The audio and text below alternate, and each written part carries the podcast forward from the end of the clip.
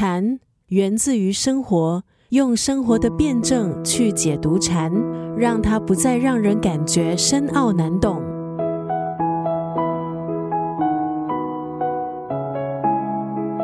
今天在九六三作家语录分享的文字，出自赵立奇的这本书《心宽事宽》，给大忙人的禅思智慧。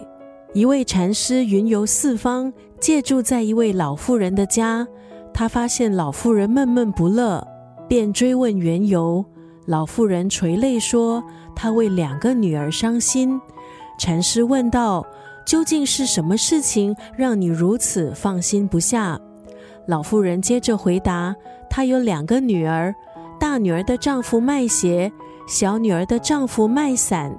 天晴的时候，卖伞的小女儿日子一定不好过。可是下雨天，大女儿家的鞋又卖不出去。”禅师笑着说：“施主这样想实在不妥。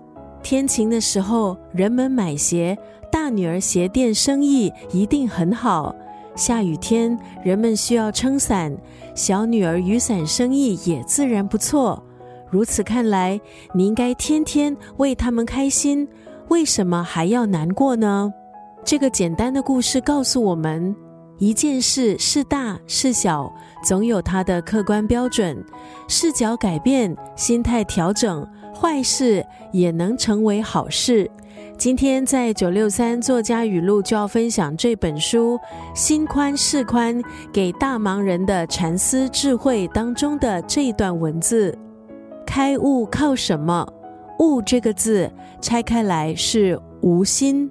有了好的心态，心宽事宽，我们才能活得快乐。